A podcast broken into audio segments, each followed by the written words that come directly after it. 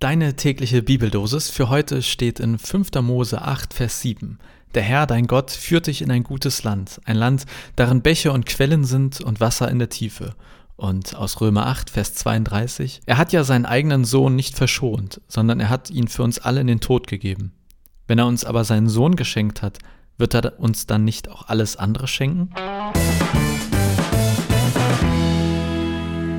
Na, das war ja ein bisschen gestottert hier. Egal, ich mag die Bibeldosis. Ich habe diese beiden Verse eben gelesen und habe quasi auf dem direkten Wege gute Laune erhalten. Und das, obwohl ich gerade von einem Trauergespräch nach Hause gekommen bin. Also ein Gemeindemitglied ist vor kurzem gestorben und ich habe mit seiner Ehefrau, jetzt Witwe, die Trauerfeier besprochen, habe über ihren verstorbenen Mann mit ihr gesprochen und ja, hey, sowas ist immer traurig. Aber auf eine Art irgendwie auch schön, wenn man das so sagen kann.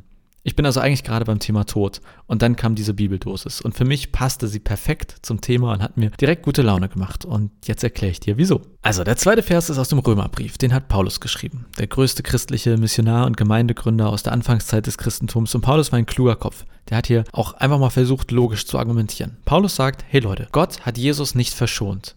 Jesus war sein eigener Sohn. Gott hat also seinen eigenen Sohn für uns in den Tod gegeben. Gibt es bitte etwas krasseres? Rhetorische Frage. Deshalb sagt Paulus, wenn Gott uns aber sogar seinen Sohn geschenkt hat, wird er uns denn nicht auch alles andere schenken?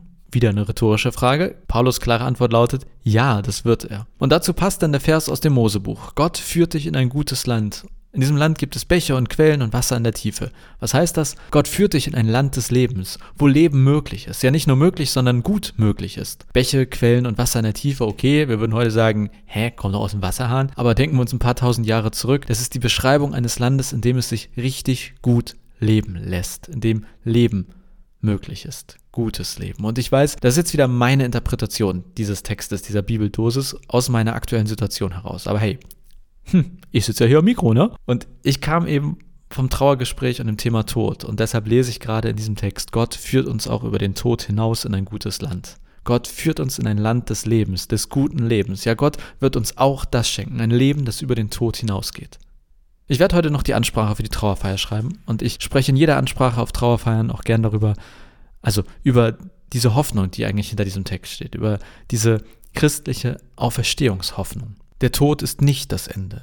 Ja, der Tod ist scheiße, keine Frage. Und der Tod bleibt auch scheiße, machen wir uns nichts vor. Wir vermissen die Verstorbenen nicht weniger, es tut nicht weniger weh, es zerreißt eigentlich weniger. Aber gegen die Trauer und Traurigkeit stemmt sich zumindest für mich eben diese großartige Hoffnung. Der Tod hat nicht das letzte Wort. Seien wir ehrlich, ich habe keine Ahnung, wie so ein Leben nach dem Tod aussieht. Aber es macht mir Mut, es macht mir Hoffnung, es schenkt mir Zuversicht, wenn ich an Verstorbene denke, dass die Story über Jesus eben lautet, er ist gestorben und auferstanden. Jesus hat den Tod besiegt. Das ist die christliche Hoffnung mit Blick auf den Tod. Und daran hat mich die heutige Bibeldosis wieder erinnert. Und jetzt werde ich, glaube ich, gleich die Ansprache für die Trauerfeier schreiben. Ich bin ja hier schon mal in der richtigen Stimmung. Vielleicht hast du ja was ganz anderes aus, dem, aus dieser heutigen Bibeldosis mitgenommen, dann gerne bei mir melden. Ich freue mich wirklich davon zu hören. Und außerdem, ich habe erst vor kurzem eine ganze Predigt zu diesem Thema Tod und Auferstehungshoffnung gehalten. Wenn du also ein wenig mehr dazu hören möchtest, du findest die Predigt immer Predigt-Podcast ähm, unter dem Titel Die historische Glaubwürdigkeit des Neuen Testaments glaubt man gar nicht, dass sich dahinter das Thema Tod und Auferstehung äh, vielleicht versteckt. Die habe ich am, ich glaube, 22.11. war das, also am Ewigkeitssonntag 2020 gehalten, wenn du die suchst. So viel für heute. Ich wünsche dir einen wunderbaren und hoffnungsreichen Tag. Mach's gut und bis morgen.